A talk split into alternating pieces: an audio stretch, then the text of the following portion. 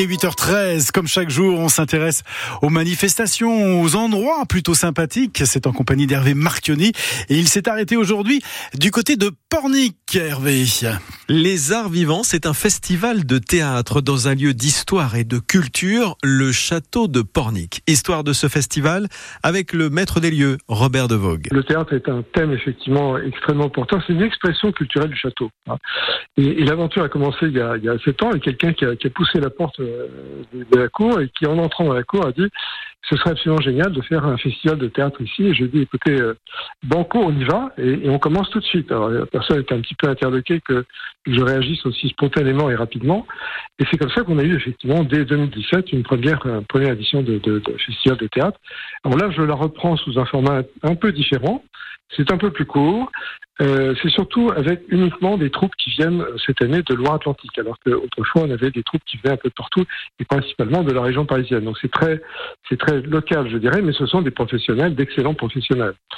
Et là, nous avons une diversité importante puisque les gens viennent de Nantes, donc on peut euh, varier. On a quasiment une pièce différente tous les soirs parce que les gens viennent de Nantes, donc c'est très facile pour eux de se déplacer pour un soir et puis de laisser le décor et puis de revenir 48 heures après ou 3 jours après. Donc grande diversité euh, soit pièces assez, euh, assez différentes les unes des autres. C'est familial. C'est familial, c'est accueillant pour tout le monde. Euh, J'avais des très jeunes enfants, quand je dis très jeunes, c'est 8-9 ans, euh, se trouvent tout à fait à l'aise dans, ce, dans cette programmation.